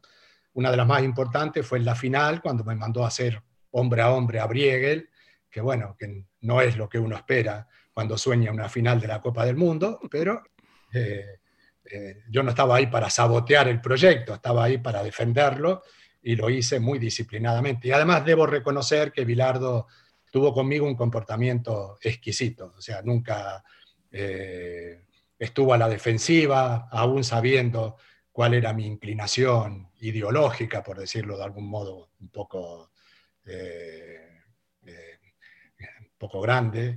Eh, me respetó el número que llevaba en el Real Madrid, o sea, solo Pasarela, Maradona y yo seguimos jugando en la selección con los números que traíamos de nuestros equipos. O sea, todas esas diferencias sí que las tuve en cuenta y bueno, me, me adapté sin demasiadas dificultades. Para mí jugar en la selección estaba por encima de cualquier idea. Meter un gol en un mundial eh, debe ser espectacular. Luis, Luis me lo ha platicado muchas veces, los goles que él, que él anotó en el 94. Ahora, meter un gol en la final del mundial debe ser verdaderamente, pues, digamos, eh, eh, el tema cumbre de, un jugador, ¿no? Sí, es la culminación. o sea, no te puede pasar algo más grande, ¿no? Que, que de meter un gol en un, mundial. Yo ese día entendí que la felicidad tiene un límite y cuando uno sobrepasa ese límite es el clásico momento en que se dice, esto no me está pasando a mí. ¿no? Y, cuando aquella pelota entró, lo primero que se me pasó por la cabeza fue, esto no puede estar pasándome a mí. ¿no? Bueno, es como que algo te, te, superó. ¿no? A mí, yo tuve dos momentos, esto no me está pasando a mí. Uno cuando me caía del helicóptero y otro, las dos veces en México. Pero. Sí, eso, eh, qué conexiones, ¿no? uno de los puntos más altos de, felicidad que ha tenido eh, en cuestiones, por supuesto, estrictamente laborales, y, el otro, un, tema de lo más macabro, ¿no? Qué conexión con México tan fuerte, ¿no? Pero yo no sé cuál de los dos es más feliz, ¿eh? Sí, tal cual. Que, caerte y, salvar la vida y seguir contándolo, pues al final termina convirtiéndose en, en un hecho afortunado, ¿no? Pero bueno, claro, efectivamente, no comparable con marcar un gol en una final de Copa del Mundo. Aquí estamos, este, para la gente de Amazon, y esta parte la hemos escuchado algunas veces, eh, y, yo cada vez que la, escucho me, me, mato risa y me encanta. Esta parte que, que hiciste, ¿no? Con Troviani, me ah, parece. Sí, sí. Eh, o sea, yo, sé que no las has contado, pero ojalá la pudieras hacer para la gente aquí de Amazon, de, de cómo prepararon el festejo. dos, dos señores como de 50 años saltando ahí en el... en las instalaciones de la América, doctor. En, el, en el cuarto del vestidor, ¿no? Digo, en el cuarto este, la, noche anterior y que a, final de cuentas acabaste festejando de la misma manera con el gol, ¿no? Bueno, yo había fallado un gol imperdonable frente a Bélgica. En el último partido, en el último minuto del partido frente a Bélgica, Maradona hace una jugada excepcional, eh, en donde elimina también al, al arquero, a Piaf, me la tira hacia atrás y yo me encuentro con un penal sin, arquero y la tiro 20 metros fuera de, por encima del travesaño. Y entonces Marcelo Troviani, mi compañero de, habitación, fue mi paño de lágrima, ¿no? Empezó a, consolarme de todas las maneras habidas y por haber. Y a los dos días eh, cambió de táctica. En lugar de seguir hablando del gol que había fallado, empezó a hablarme del gol que iba a meter, ¿no? Y efectivamente me dijo, y además lo vas a gritar conmigo, vamos a ensayar. Los dos con 30 años, gol, gol, gol. Fíjate la fuerza que tiene el afecto, porque a pesar de la confusión cuando meto el gol y con la explosión de alegría que no te deja una sola neurona en su lugar, del cansancio, porque la jugada fue muy, muy larga antes de, llegar al gol, del único que me acordé fue de, Marcelo, o sea, lo señalé con el dedo y fue el primero que llega a abrazarme para, para hacer lo que habíamos ensayado, ¿no? Un, gran, tipo, Marcelo, un tipo al que quiero mucho, está en Ecuador en estos, en estos momentos, hablo con él con frecuencia y cualquier favor que me pida de aquí hasta que me muera se lo voy a hacer. Seguro, seguro, ¿cómo no? ¿Cómo no? Aparte fue, fue una premonición, pasó, pasó lo que le dijo, pasó. efectivamente, efectivamente, sí. Ahora, cuando se hace técnico y va al Tenerife y empieza a dirigir a tipos como Chemo del Solar y, cosas por el estilo, y, y, a, Redondo, y, echa a perder dos campeonatos para el Real Madrid y luego lo contratan, ¿cómo fue ese tema de pasar de, de, jugador a, a, docente y a tratar de ser protagonista de una liga muy compleja? Fue raro, fue raro porque digamos, yo pasé de los micrófonos de la cadena SER, donde arriesgaba un, mensaje más bien romántico, lleno de flores, como decía antes Luis, eh, un jardincito lleno de flores, el fútbol, la belleza, el espectáculo, el fútbol, el ataque, a defender con el juego eh, ese discurso, ¿no? Y además para escapar al descenso, porque cuando recibo al Tenerife, estaba eh, cuatro puntos por debajo de la línea que marcaba el descenso, era liga de dos puntos y quedaban ocho partidos. Y cuatro de esos partidos eran Valencia, Sevilla, Madrid y Barcelona. Bueno, eh, le ganamos al Valencia, al Sevilla, al Madrid y al Barcelona, también al Barcelona, hay que decirlo. Lo que pasa que eso fue el, segundo partido que, que, jugué. ¿Cómo son las cosas? O sea, eh, en mi segundo partido en el Tenerife le gano al Barcelona y el presidente del Madrid me llama por teléfono para agradecerme eh, el servicio que le había prestado al club. Ahí ya el Madrid era prácticamente campeón, ¿no? Sin embargo, perdió tres o cuatro puntos en el camino y llega a Tenerife en el último partido a jugarse el campeonato. Si ganaban, eran campeones. Y iban ganando 2 a 0 y, bueno, el, Tenerife fue capaz de dar vuelta a ese resultado y de ponerle título en bandeja al, al Barcelona. ¿no? Eh, yo lo único que agradezco de esos días es que no existiera Twitter, ¿no? Eh, porque, hubiera sido algo... Las que se hubiera comido, sí. Uh, los insultos. Canibalismo, canibalismo, hubiera sido canibalismo. y, pues, eh, se sortea otra vez el, siguiente campeonato, último partido de liga, otra vez Tenerife-Real Madrid, y se representa el mismo problema. Llega el Madrid a Tenerife, necesita ganar, si gana es campeón, si no, el campeón es el Barcelona. Pero ahí ya la relación de fuerzas era distinta. El Tenerife se jugaba la UEFA por primera vez en su historia, o sea, si ganaba, se clasificaba para la UEFA. Pero con un agravante, que si no ganábamos, el que se clasificaba era el Sevilla. El Sevilla de Maradona, de Simeone y de Virardo. Por lo tanto, había ahí un duelo que no era tan grande como el del Madrid y del Barcelona, pero para mí personalmente sí que era más grande. Y, bueno, volvimos a, ganar y efectivamente un año después me vi entrenando al, al Madrid para dejar de hacer daño.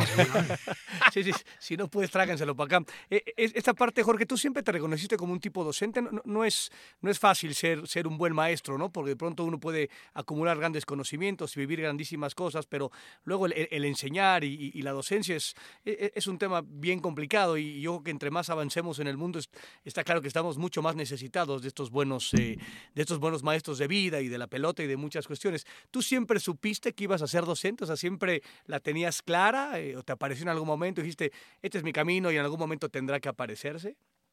No, yo creo que es algo que está en mi naturaleza. Yo, eh, digamos, siempre he dicho que el fútbol sin la palabra para mí es muy poca cosa, ¿no?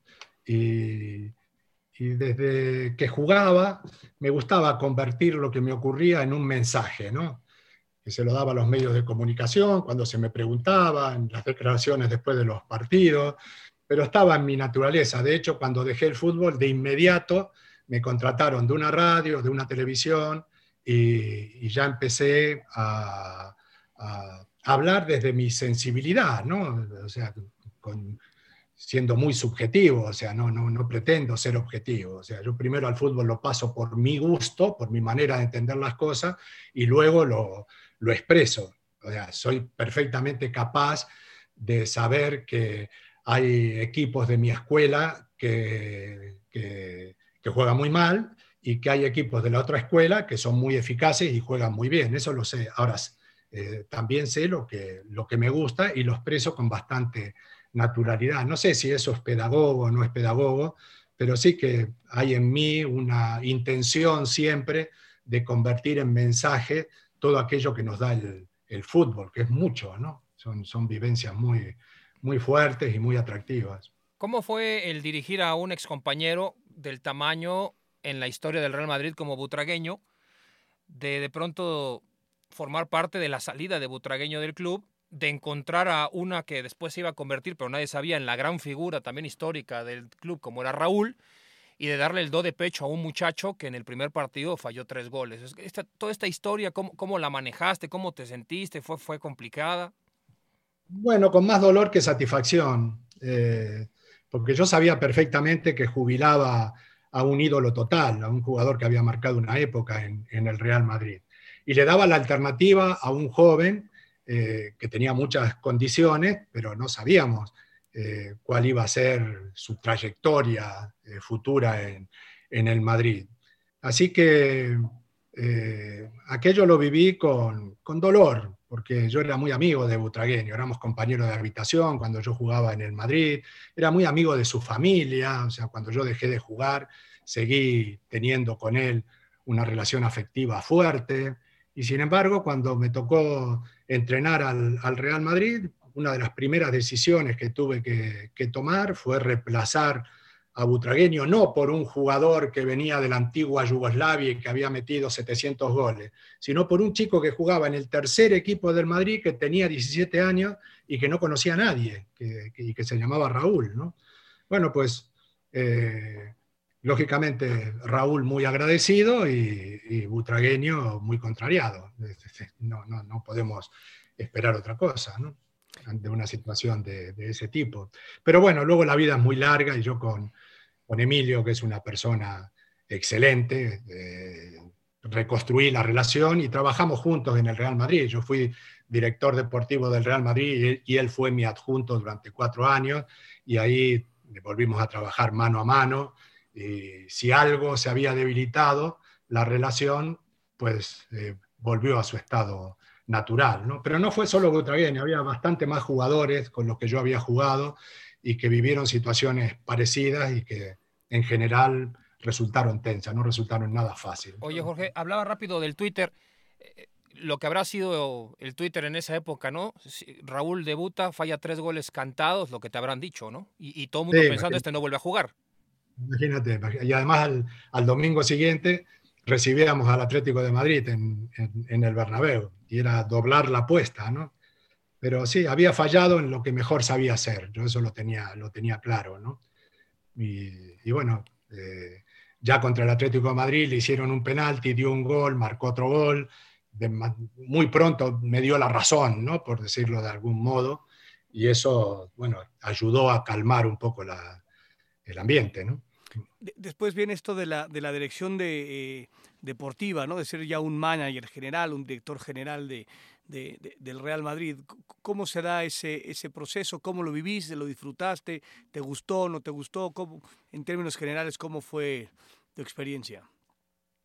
Ah, qué interesante. Dijiste la palabra gustó y, y mentalmente la rechacé de inmediato. Ah, dijiste la palabra y dije, no, no, gustó no. La palabra no es gusto.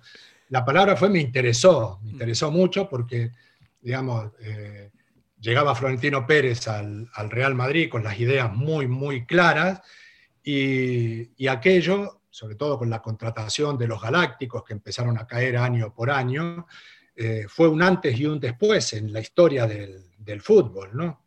Eh, y yo en ese antes y, después era el antes. Yo era el director deportivo, el que intentaba que las cosas se movieran lo menos posible, ¿no? Yo me acuerdo la primera gira por Japón fue un infierno, porque se habían programado cenas con jugadores, encuentros con sponsors, entrenamientos con 40.000 personas. Y el entrenador me decía, oye, pero ¿esto qué es? Vamos, esto no es un equipo de fútbol, esto es cualquier cosa menos un equipo de fútbol. O sea que el cambio fue muy, muy grande. Y yo era el que intentaba detener el cambio, el que intentaba eh, eh, hacerlo más lento. ¿no? Yo recuerdo que el, director de marketing me dijo con toda razón, eh, yo esto solo lo puedo hacer desde el conflicto, Jorge. Y, era el conflicto conmigo, claramente. Pero, pero bueno, fue una, una experiencia así muy, muy, muy interesante porque el fútbol que tenemos ahora es heredero de esa época, ¿no? Y, hay dos o tres frases de Florentino Pérez que, fueron proféticas, ¿no? La primera, este es un juego de héroes, eh, los héroes no tienen, no tienen precio, eh, y además lo, demostró, pagaba lo que fuera por eh, un jugador como Zidane o como, o como Ronaldo. Y, y, la última, eh, esto lo inventó Santiago Bernabé, no lo, inventó, no lo inventé yo. ¿no? Lo que sí inventó él fue que el fútbol ya no se defendía como negocio solo en la grada, vendiendo eh, entradas, sino que se vendía a través de la televisión, de la venta de camisetas, del impacto mundial, ¿no? Y, eso, bueno, estar ahí en ese momento para mí fue de una enseñanza muy grande. Dirigiste a, a Romario eh, en tu época con el Valencia, tipo ¿no? exótico, un crack, un fenómeno, un fuera de serie, y de pronto tuviste a todos estos galácticos. Eh, ¿Qué era más complejo? ¿Ronaldo o Romario o Figo o Beckham o Zidane o todos juntos? Ronaldo y Romario eh, de alguna manera tenían puntos en, en común dos cracks eh, excepcionales, dos jugadores eh, que uno tendría problemas en, elegir a uno o a otro como el mejor nueve de la, historia, eh, digamos, con un campo de acción más pequeño en Romario, pero dentro del área grande era Maradona, y el otro tenía un campo de acción muy, muy grande, o sea, recogía la pelota en su propia área y ya te daba sensación de peligro, ¿no? Por eso yo algún día dije que no era un jugador, era una manada, ¿no? Pero sí, dos, jugadores extraordinarios y que tenían una relación con la profesión también, también parecida, ¿no? Hace poco le hice una entrevista a Ronaldo y me dijo, bueno, tampoco es tanto lo que yo hacía, me dijo, yo no, se habla mucho, pero yo eh, me portaba bien, dice, yo solo salía cuando ganaba. Dice, claro, el problema mío es que el Madrid ganaba siempre.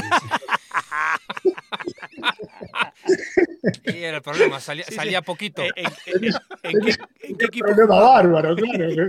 el pobre. No era él, sino el equipo en el que jugaba, sí, sí, Ah. totalmente. Claro, Porque hoy hablamos de entornos. ¿Qué, qué- qué entorno, no? Eh, ¿Es, es tan así el Real Madrid, sobre todo de esa época, los Galácticos? ¿Es más lo que se dice o, o, o, o sí es todo lo que se dice y, y se queda corto? ¿Es más la ficción o es más la realidad?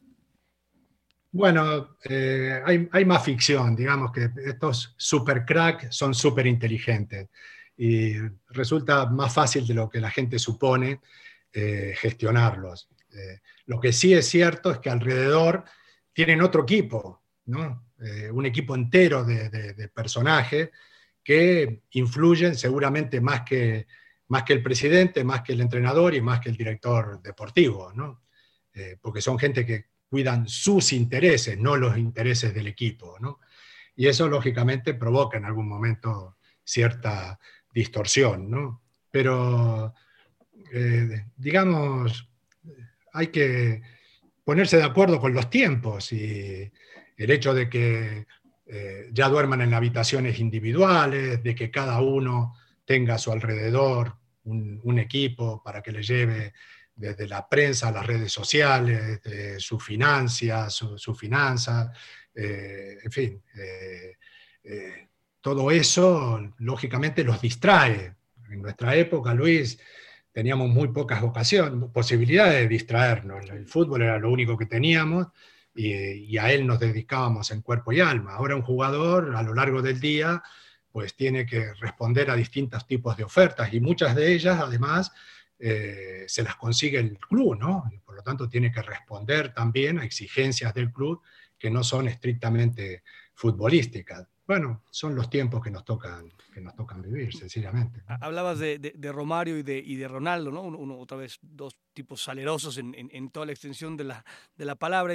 Y con Zidane, o sea, porque hoy, hoy vemos a Zidane otra vez a la distancia, sin conocerlo ni mucho menos, pero da la impresión que es un sanador, ¿no? O sea, todo lo cura, es pragmático, ha- habla poco, o sea, pero es, eh, es sanador. Eh, ¿Cómo es Zinedine Zidane? ¿Cómo, cómo viviste tu época con él? Como jugador era exactamente igual, un sanador, exactamente un sanador, un profesional que eh, te creaba cero problemas, cero problemas.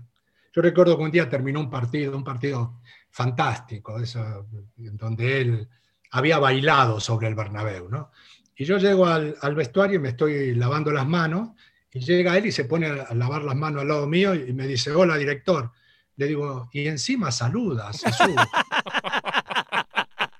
"Si- O sea, lo tiene, fuera- lo tiene todo. si yo jugara como tú, no saludaría a nadie. Me dice, no, yo, yo sí, yo sí, me dice, como si me hubiera hablado en serio, ¿no?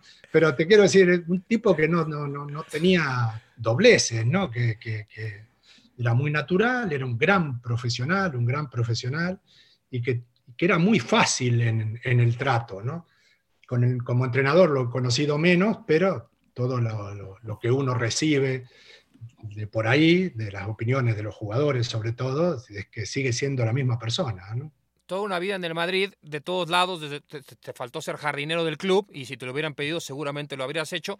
Ac- Acaba de dimitir el jardinero la Ahí semana está. pasada. Ahí está. Ahora, Ahí está. la oportunidad. También con las nevadas que están cayendo en España, con razón uno se tiene que ir. No, no, no hay forma Ah. alguna de cuidar ese pasto, por más que tengan estas naves espaciales que le ponen luz, ¿no? Es. Eh, ¿te, te hubiera gustado irte de otra forma del Madrid? ¿Te quedó esa, esa- ese tema pendiente o estás, estás, estás tranquilo? No, uno nunca se va del, del Madrid queriendo, ¿no? Eh, Como jugador se me acabó un, ciclo por una enfermedad que se me hizo larga, o sea, que, que fue una fatalidad. Como entrenador me echaron como a tantos, eh, porque perder tres partidos seguidos en el, en el Madrid es casi inadmisible. Y como director deportivo, algo parecido. Primero cubrí los cuatro primeros años de, de Florentino y me fui voluntariamente, creo que el desgaste había sido grande. Y luego a mi vuelta surgió un conflicto con, con Mourinho que el club tenía que resolver de una manera y lo resolvió, digamos, de la manera eh, menos, con, menos problemática, ¿no? Y, y bueno, me tocó a mí salir, pero no, no. eh, le estoy muy agradecido al, al- al Real Madrid, muy agradecido y, y se lo estaré toda la vida. ¿no? De, decías que, que para ti la, la, vida siempre es para adelante y demás, y lo decía también Cristian y Jorge, pues que has hecho todo y, y, este, insisto, y creo que lo has hecho todo bien, ¿no? O sea, no hay una cosa en donde te, hayas equivocado, ¿no? Seguramente algunas eh, equivocaciones habrás cometido, pero eh, da todo, la impresión, ¿no? sí, sí, como sí, es, es, un tema humano, si no, no había forma, pero da la impresión de lo que tú, eh, cualquier odisea en la cual tú te embarcas, eh, normalmente llega a buen puerto, ¿no? El, el, ¿no? La, las carabelas y demás. ¿Qué sigue para, para Jorge? ¿Qué hay para adelante? Este, ¿Cómo viviste, digamos, o cómo estás viviendo esta pandemia? Pero sobre todo, ¿qué, qué viene para Jorge que, que, todo lo hace bien, digamos, ¿no? En, en, en bueno, términos generales, ¿no? La, la, la, pandemia, bueno, me estoy, me estoy cuidando como todo el mundo, soy muy prudente a la hora de vivir, aunque trato de, de hacer una vida bastante normal, o sea, eh, comento partidos, de manera eso que eso me obliga a viajar prácticamente todas las semanas, lo hago tomando todas las precauciones y además estoy teniendo suerte, que las dos cosas son necesarias, ¿no? Eh, cuidarse y, y, tener suerte, ¿no? Eh, sigo relacionado con muchos medios de, de, comunicación, con prensa, radio, con televisión, y estoy en, en, un proyecto que me tiene muy, muy absorbido y es eh, llevar a la red una universidad del deporte, del deporte en general, no solo de, del fútbol, ¿no? Eh, de lo que ocurre dentro del campo y también de lo que ocurre en los alrededores del campo, o sea, nutrición, fisioterapia, gestión, periodismo, eh, absolutamente todo aquello que eh, hace al, al, deporte, ¿no? Serían clases, másters, tips, que eh, llevaríamos eh, en la red y que la gente podría acceder a ello. Yo estoy preparando un curso sobre el día después del deportista, cómo gestionar el día después del deportista, que sabemos, Luis, no es algo, algo fácil. Eh, Juan Pablo Varsky en Argentina está haciendo un curso de periodismo, Carlos Martínez en España un curso de relator eh, de, de, de, fútbol, eh, Héctor Messina en Italia, eh, uno sobre baloncesto, Julio Velasco, uno sobre voleibol, en fin, estamos trabajando en los contenidos y a partir de marzo seguramente saldremos ya al mercado y asomaremos la patita. Esta es la primera vez que lo cuento públicamente. Ah, qué maravilla. Y ahí estaremos inscritos. ¿no? Si gustas que seamos rectores de la universidad, no, no tenemos inconveniente alguno, ¿no? Estamos abiertos, Jorge, a una oferta, por supuesto. Está, Primero la oferta y luego vemos, ¿no? Estás para conserje. Sabiendo, sabiendo, que somos amigos y que lo van a hacer gratis, ustedes tienen que Gracias. Este Gracias, Jorge. Era lo menos que esperaba contigo, ¿no? Este, viniendo del Real Madrid, con esos negocios tan fuertes que hacen los jugadores, resulta que nosotros tenemos que jugar gratis. Está bien, pero por el amor que te tenemos y el respeto lo, lo, lo, lo haríamos sin ningún problema. Yo te quería preguntar también, veo que ya, ya, de, ya después de estar en el Madrid es muy difícil que algo, que algo más te pueda seducir, incluso que te den la presidencia o la dirección deportiva de algún club. A, a, reserva de que llegase el Toluca, ¿algo más te podría mover? Difícil, difícil. En este momento metido como estoy en otros proyectos y y habiendo conocido además a fondo hacia qué dirección va el, el, el fútbol, no, no creo que, que nada llegue a, a tentarme. No. Una pena. Chorizo Power, nos hemos perdido de un sí, presidente, sí, sí, director deportivo y casi dueño del club. Puede ser presidente, pero de, de, la ciudad, del Estado de México. Es correcto, general, es correcto, doctor, pero bueno. Jorge, te queremos agradecer muchísimo. Nos podemos quedar aquí este 18 horas. Muchas gracias por acceder ¿no? a, a esta locura de exceso de humo, de podcast. Eh, un tipo maravilloso, siempre dispuesto. Sabes que te queremos muchísimo, te admiramos, eres un gran amigo y no tenemos más que agradecerte que hayas eh, eh, echado a perder tu tiempo esta hora con, con nosotros. De verdad, muchísimas gracias. Ha sido un placer, chicos, como siempre, de estar cerquita de, de ustedes. Eh, es un gustazo y además que hacía mucho que no los veía. Ya los estaba extrañando, a ver si se despeja un poco el panorama y volvemos a abrazarnos como Dios manda. Ya nos veremos, señor Valdano, porque aparte esos asientos que usted tiene en el Bernabéu, la verdad son fantásticos. Yo, yo no quiero que usted no vaya a perder nunca esos asientos, se lo pido por el amor de Dios. O sea, no sé si usted va a perder otras cosas en la vida, pero en los asientos no los pierda. Además, ustedes están acostumbrados a venir a, a Madrid a no, mirar, a no ver los partidos. ¿no? Seguro. ya ve cómo somos. Te, tengo, o sea, yo espero ya cuando se estrene el nuevo estadio que, que, tengamos esos mismos asientos intocables. ¿Vamos a mantenerlo, señor Valdano, o no? Digo, nada más para saber. Tenía por aquí cerca, los tenía por aquí cerca, qué pena. Ah, mira, aquí están, A ver. esperándolos. Ahí están los tickets, muy bien. Nada más. Yo le, yo le digo una cosa, usted quiere que trabajemos gratis con usted, usted nos tiene que dar eso por perpetuidad, ¿no? Digo, no vamos a ir siempre, pero de vez en cuando caeremos. La próxima vez que lo, que lo siente ahí va a ser en el nuevo Bernabéu. Seguro. Van a, van a tener que ir vestidos un poquito mejor de lo que ustedes van habitualmente. Lo sé, No, lo sé, lo sé. Iré, iré de traje ese día, iré de traje. Eso es un palacio, no puede entrar así con una gorra. ¿no? Acuérdense que yo soy más de barra brava, pero está bien, para ese entonces eh, guardaré las proporciones y la dimensión del escenario. Ahí no, la palabra barra brava en ese palacio no va, no va a entrar. eh. Lo sé, lo sé, lo sé, lo sé. Bueno, usted ya tiene, hablando de entornos, ya tiene un representante que es medio barra brava, pero bueno, eso es otra cosa. Sí, sí, y además que lo, lo- lo voy a mantener. Yo lo sé, lo sé, hace bien, hace bien. Ya está grande, tiene que mantenerlo, por favor. Yo soy, yo soy demasiado bueno, necesito una- un personaje de esa calaña. para que no- Para el equilibrio, totalmente de acuerdo. Abrazo grande, señor Valdano. Muchas Gracias, gracias por gracias todo. Jorge. Abrazo, gracias.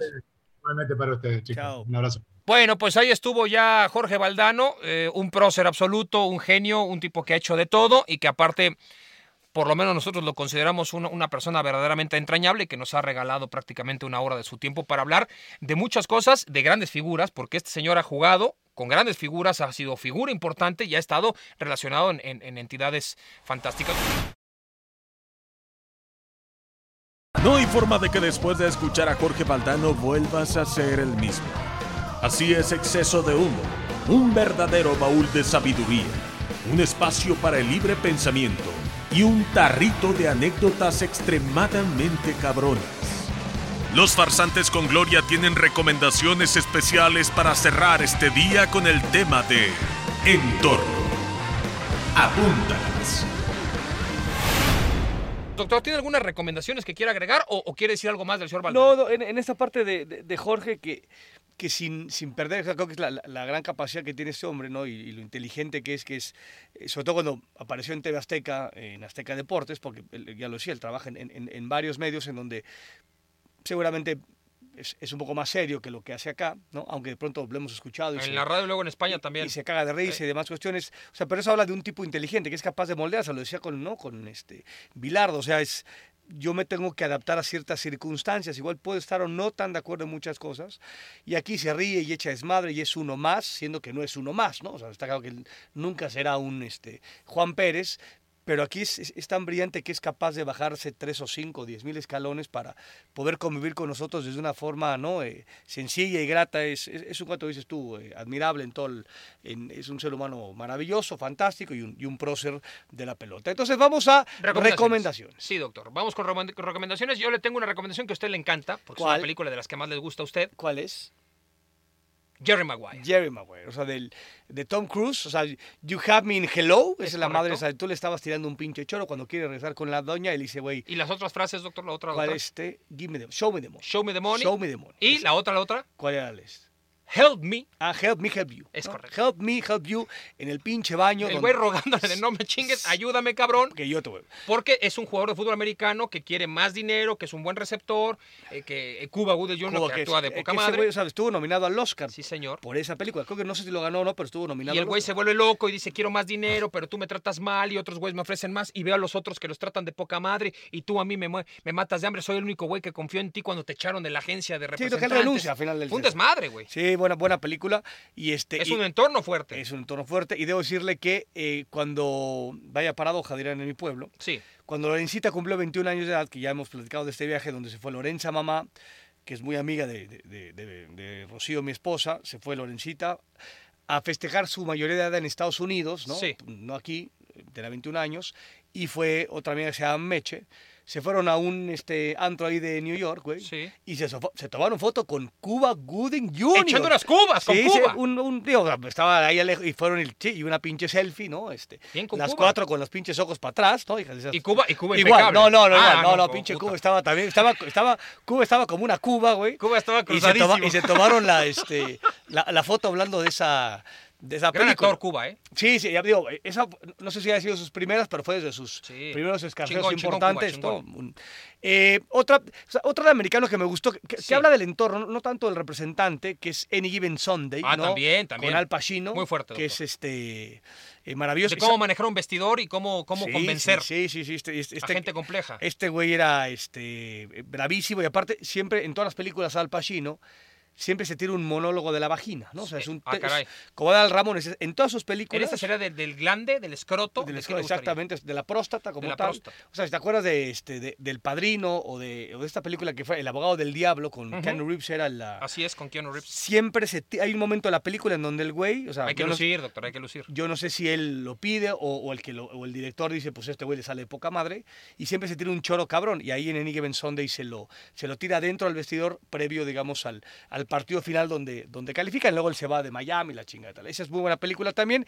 Y para cerrar, ¿cuál más vamos a Por recomendar? ejemplo, hay otra que se llama The Bodyguard. The Bodyguard, de Ke-. Kevin Costner. Sí, con la ya fallecida Whitney Houston. Claro, sí. En ¿Qué donde tal él es el guarura. La vocecilla, ¿no? ¿no? Y se enamoran. se enamoran. Él es el guarura, el protector, el, el- el- el que le cuida el entorno, básicamente, y, y la, y la, La y la integridad. integridad a una cantante muy, muy famosa. Y, tanto le cuida la integridad que la integridad se la hizo de él, ¿no? Sí, Maldito doctor. Kevin Costner, padrotazo también, ¿no? Y como y un documental que ya alguna vez se lo mostré a Macías para ver si aprendía algo, sobre Copito de Nieve, sobre Ah, Guillermo. Coppola, el guillote, que él mismo hizo, un, un documental que está en, en- en- en aplicaciones, creo que en, en YouTube también, que se llama El representante de Dios. Es voz en off de él, es decir, él solamente está hablando y describe cronológicamente su vida cuando trabajaba como eh, desde su casa, que, era una persona, digamos, con, necesidades básicas, cómo pasa a formar parte trabajando en un banco en Argentina, cómo se hace el representante de mayor cantidad de jugadores en Argentina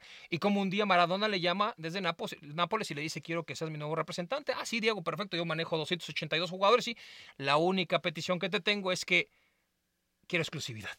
Y entonces dice que, eh, así como nos mencionó el señor Valdano, cuando le preguntaron sobre Vitoria y el Alavés, que decidió de las 8 de la noche a las 8 de la mañana, me voy a España, él, después de tener a 282 jugadores representando el fútbol argentino, y le habló Maradona, eh, tomó la decisión a los cuatro minutos y dijo, me voy con Maradona. ¿no? Entonces dejó a todos los 282 futbolistas y habla acerca de toda su trayectoria y casi todo el, el- el documental es con fotografías. Tiene una cantidad importante de fotografías y está muy bien llevado, está divertido, aparte es un gran relator de ¿Cómo, historias. cómo se llama la...? El representante de Dios. el- voy a ver, porque no, yo no lo he visto, no me lo Sí, recuerdo. El representante de Dios. de Dios. Habrá que ver. Pues bueno, cuatro recomendaciones de poca Cuatro, madre doctor, de todos los tiempos. en ¿eh? relación al tema de el, el entorno y la dificultad para cualquier deportista de altísimo rendimiento y o hasta, famoso. y hasta de bajo rendimiento, que tiene que lidiar con cosas fuera de, fuera de la cancha. Muy bien, nos despedimos, ¿le parece bien? Nos despedimos, doctor, con otra entrega verdaderamente estelar que nos ha hecho, posiblemente, doctor, que, que podamos amarrar.